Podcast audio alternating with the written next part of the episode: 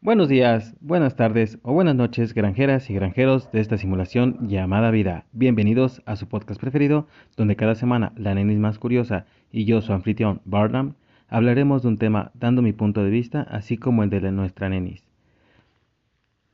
Hablaremos de temas curiosos, chistosos y de suma importancia. Te invito a que te quedes, granjera o granjero, a cosechar más puntos de vista. Y bueno, pues hola chicos, ¿cómo están? Espero que estén muy bien. Eh, ¿Cómo están, Nenis? Hola chicos, ¿cómo están? ¿Cómo se encuentran? Yo soy la Nenis, invitada especial y espero que nos podamos entender muy chido. ¿Cuál es el tema que quieres que hoy platiquemos? Pues bueno, hoy, hoy vengo con un tema curioso y tal vez para ti, para los que ya han escuchado el podcast anterior, ya sabrán de qué trata hablaremos de los malditos problemas, Kenji. ¿Cómo, cómo ves ese tema? Pues mira, yo creo que los problemas son algo muy variado. Justamente te comentaba ahorita antes de que empezáramos la grabación que pues hace unos días yo me enfermé, ¿no? Del estómago por andar de pinche tragona de chetos, ¿cómo de que no? Pero justo ah, resumiéndoles un poco el tema, un amigo me llama y me pregunta cómo estaba, cómo me encontraba, yo le dije que pues bien, y pues no se la hago larga, chicos. Me comentó que él hace 15 días le habían dicho que tenía sida. Y la verdad me saqué mucho de onda porque imagínense, yo me estaba muriendo por un dolor de estómago. Y mi amigo, de mis mejores amigos, tenía un problema tan grave como ese. Entonces, creo que los problemas más que nada depende de la perspectiva. ¿Tú cómo ves? Mm, pues claro que es, la perspectiva de cada quien va a ser diferente, ¿no? Como, ¿cómo se llama este? Quiere ser este gobernador de Nuevo León, que decía que un pinche sueldito de 50 mil pesos, ¿no? No mames, qué pedo. Este, entonces te digo, la perspectiva de cada quien es diferente y se respeta, pero no por eso significa que esté bien. Ajá, es lo que tú estás comentando. Como, como bueno, para los que no saben, pues me vine a vivir solo. Eh, ya será un tema después que hablaré de más detalles, pero bueno, no se las hago tan largas, me vine a vivir solo. Y cuando, bueno, entré a mi cuartito que estoy rentando, dije, no más, te pinche chiquero, ¿no? Y Kenji me dijo, acá la nenis, me dice, güey, tienes un cuarto, tienes donde quedarte. Cuéntale, nenis, ¿cómo estuvo eso? Sí, recuerdo que, que querías un lugar, te, te ayudé más o menos a buscar uno más ubicado aquí por mi casa. Espero que no sepan dónde. y este, y ya encontré un cuartito y recuerdo que sí se agüitó un poco porque dijo, sí está muy chiquito, está chiquero y no sé qué. Y yo solo pensaba en decir qué valiente era en venirse a vivir solo. Solo yo podía, o sea, lo veía y mi cerebro solo pensaba qué valentía la de él. Porque yo no podría hacerlo. Yo me acostumbré tanto a mis papás y tanto, se podría decir que a mi privilegio que yo no podría hacer algo así. Y la neta, siento que es un paso muy grande para él y está muy chido porque no mucha gente se, se atreve a hacerlo. Igual como comentaste lo del sueldito de 50 mil pesos, es cuestión también como te digo, o sea, la gente habla desde su privilegio y desde ahí se cree que está en un pedestal para poder juzgar, criticar o dividir a las personas y la neta pues pues no está padre, pero creo que lo más importante es cómo lo veamos nosotros, que somos los que estamos en el problema, ¿sabes cómo? Entonces, lo único que puedo decir es de que qué valor que te hayas venido. Bueno, gracias, gracias. Este disculpen si escuchan un poquito como uñas, pero es que acá la nenis este ya saben, ¿no? Presumiendo las uñotas. no, no, estar quitando el barniz como todo nerviosa. Bueno, este, sí, los problemas, como vieron, yo me quejaba de mi cuartito y eso y Kenji me me trajo a la realidad así como su amigo a él. Entonces a veces se nos olvida el privilegio en el que estamos. Digo, si tú estás escuchando esto, eres privilegiado, la verdad, porque tienes internet, das un clic y encuentras cualquier cosa, o sea, tienes para entretenerte horas y horas y horas. No es como en la tele que te enseñan lo que quieren que veas. Pero bueno, entonces chicos, la perspectiva. Entonces ya vimos que no todas están bien. Tampoco, pues, no todas están mal. O, ahora cuéntame, Nenis. ¿Qué problemas tenías de niño? ¿Cómo fue tu infancia? ¿Cuáles eran los problemas a los cuales te enfrentabas? Y para ti, ¿cuál fue tu mayor problema de niño? Pues justo como dices, ¿no? De, que cada quien lo ve desde su punto de vista, creo que al final del día nosotros somos eso. Somos un conjunto de, de todo lo que, lo que hemos vivido. Yo creo que de pequeño lo que más, más me causaba conflicto... Es que no, realmente me voy a escuchar muy cagado, pero cuando no podría ver a mi papá, porque pues él se la vivió en Estados Unidos, eso para mí era todo, ¿no? Pero tengo unos primos que falleció su papá y por lo menos yo tenía la esperanza de volver a ver a mi papá y decir, no, pues sé que viene de Estados Unidos, sé que va a trabajar para que estemos bien y lo voy a poder volver a ver, pero mis primos sé que de plano su papá falleció. Entonces yo creo que desde pequeño siempre fui muy una persona, un pequeño niño muy centrado, recuerdo, de eso, eso me caracteriza mucho desde pequeño y que siempre me di cuenta que pues no todos tenemos ese privilegio, ¿sabes? Porque al final del día tener una familia es un privilegio si te pones a pensar. Vean, ya vieron la perspectiva, pues es diferente. Él, tal vez el problema que tenía no era como, pues, de hambre, no era de, ah, me hacen falta juguetes, de zapatos o cosas así. Sus problemas eran, no está mi papá, lo extraño, extraño a mi papá. Y muchos se identificarán, muchos se sentirán identificados con Nenis. Pero pues no suponer, yo en mi caso, si era el, pues los zapatos, los tenis, este, útiles para la escuela. Realmente yo viví una infancia con escasez. Este, afortunadamente mamá siempre fue muy trabajadora, muy, muy luchona y pues vendía cosas que aretitos, después que dulces, este, después cosas de catálogo, no, no Avon, tampoco Fuller, vendía Jafra, un poquito más, este, no tan, no tan, no tan bajo, no, no se crean, no, no, no, sino, sin ofender a quien lo haga, no, todo el éxito, y no está mal, creo que no, simplemente ya saben el, el tonto chiste local, ¿no? Sobre eso. Y bueno, entonces yo sí sufrí escaseces y pues los problemas eran otros. Ahora, tú, Kenji, ¿en qué problema te metiste? Así que recuerdes de niño que haya sido choncho, grave, así que lo tengas muy marcado en el pensamiento. Pues sí, como comentas, nuestras mamás siempre tratan de dar lo mejor para nosotros, ¿no? Y yo creo que el problema más grande, de hecho no sé si te lo había contado a ti fuera de, esta grabación, pero yo jugaba mucho con mi sobrino, no sé si lo conozcas, Dani.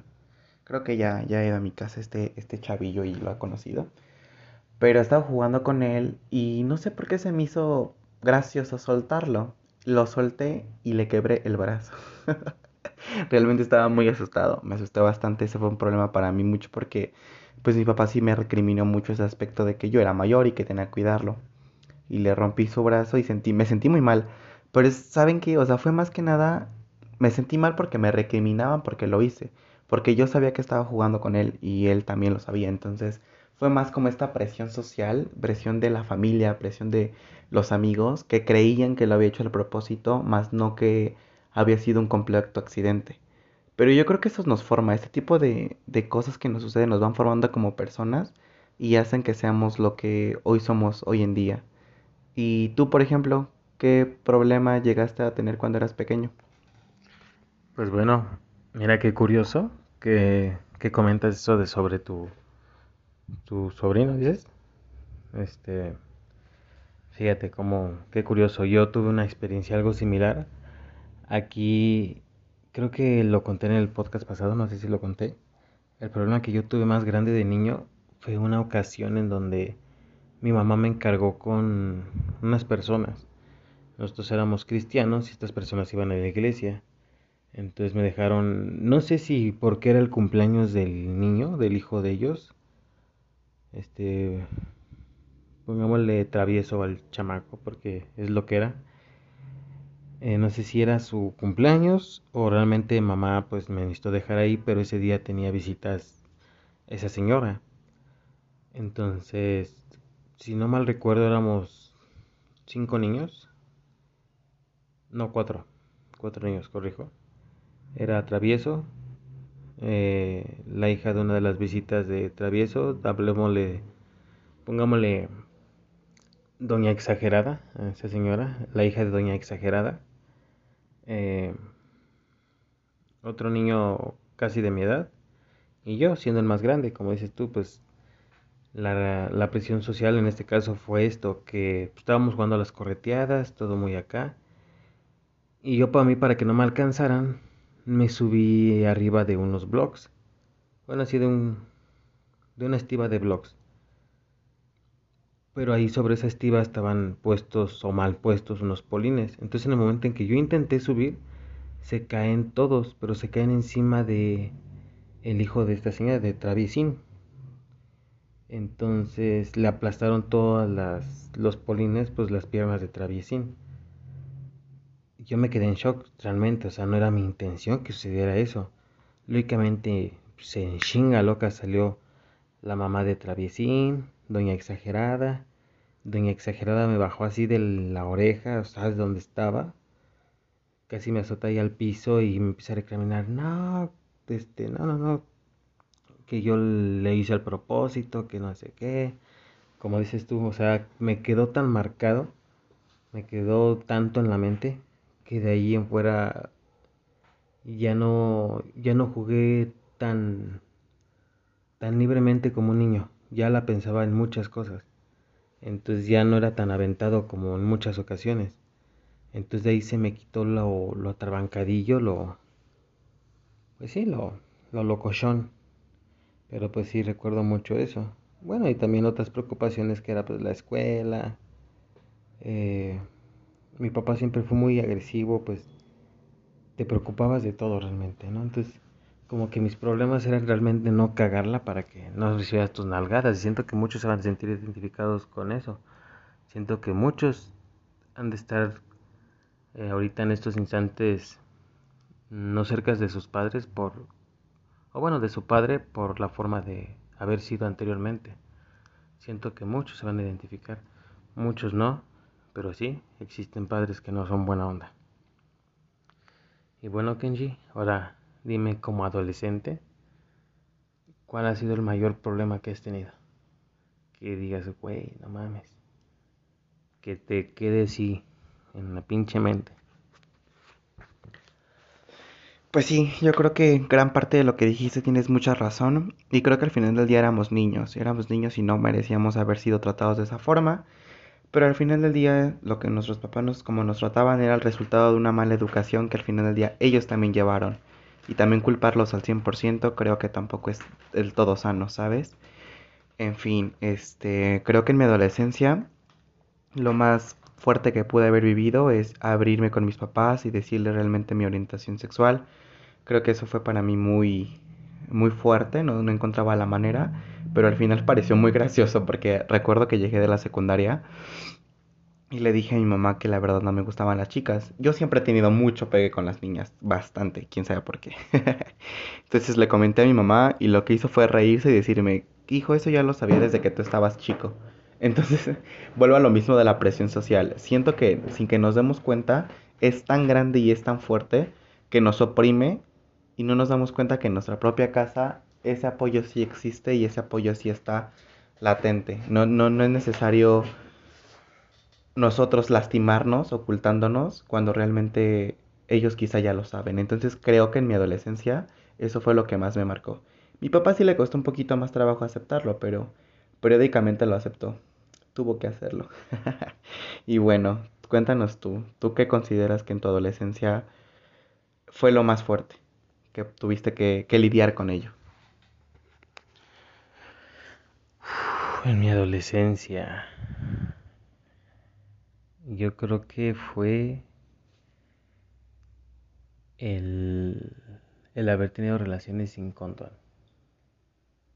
Yo creo que eso fue de lo que más me comió este, de preocupación y yo creo que pudo haber sido un problema súper grandísimo porque no está bien chicos, no lo hagan. Este, pues iban, bueno, no sé, en tercero de, de secundaria eh, pues muy inexperto. Y yo creo que aunque ya tenía el conocimiento de, dije, ah, son las primeras veces, no, no pasa nada. Según yo, ¿no? Según mi, mi lógica pendeja. mi lógica de cachondo. Entonces, les digo, pues, si son muy morros, no lo hagan, chicos. La neta, maduren. Y ya después, si cochen. Pero ya saben, con su globito, con su armadura de látex. Así para que el guerrero no.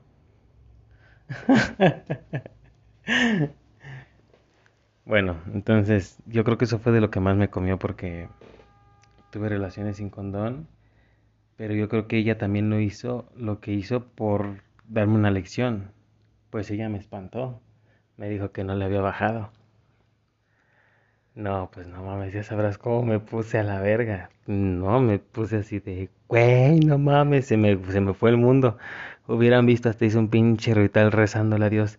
Ya no lo vuelvo a hacer, sé que es pecado. Perdóname, Dios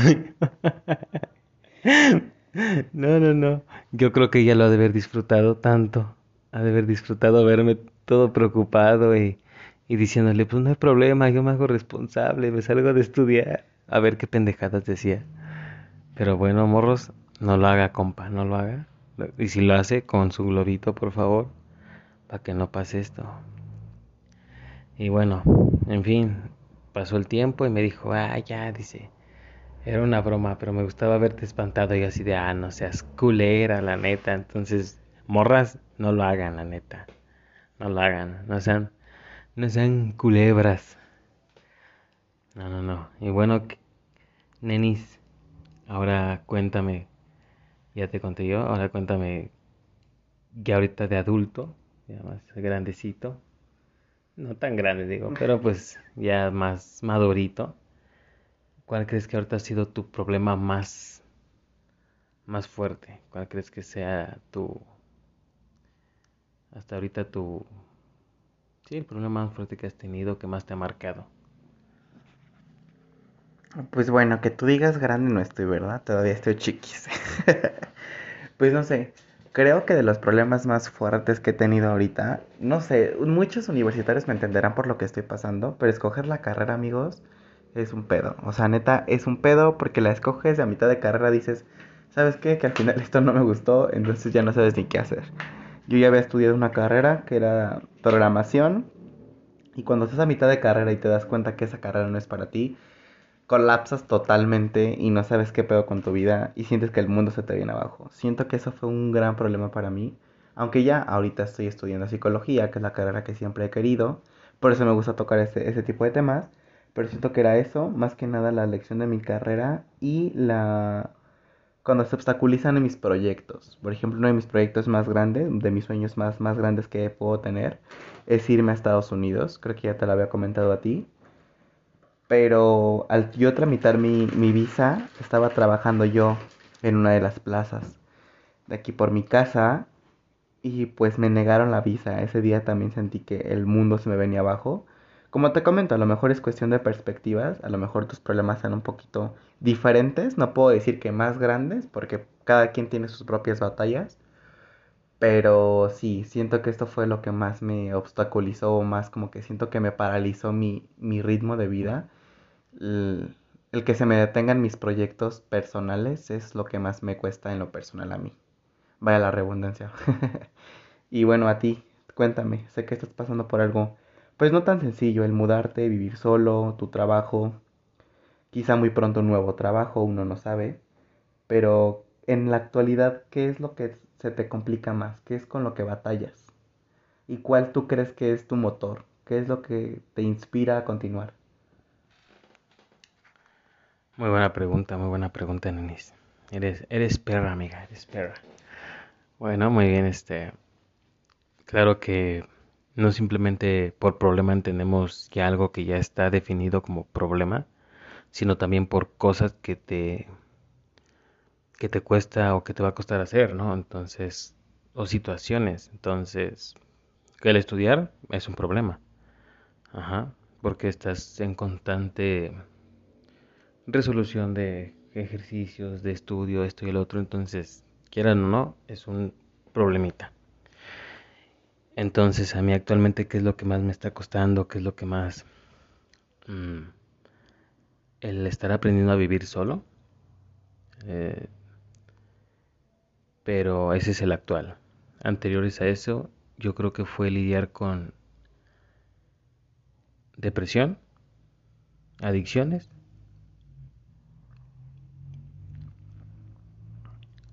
y la familia, ¿no? El tener mejor comunicación con la familia, el estar más estable con la familia. Y actualmente, pues, en este caso, el vivir solo, el estar solo, digo, como dices tú, Kenji, yo también me acostumbré mucho a mi familia, y en verdad créeme que me cuesta, o sea, me está costando, pero como dices tú, tengo un motor que pues yo creo que tú ya los vistes. No será el principal, pero pues tengo a mis gatitos, mis mijis, entonces pues para mí son son importantes, son una gran parte de porque ellos son el producto de esa superación de la depresión.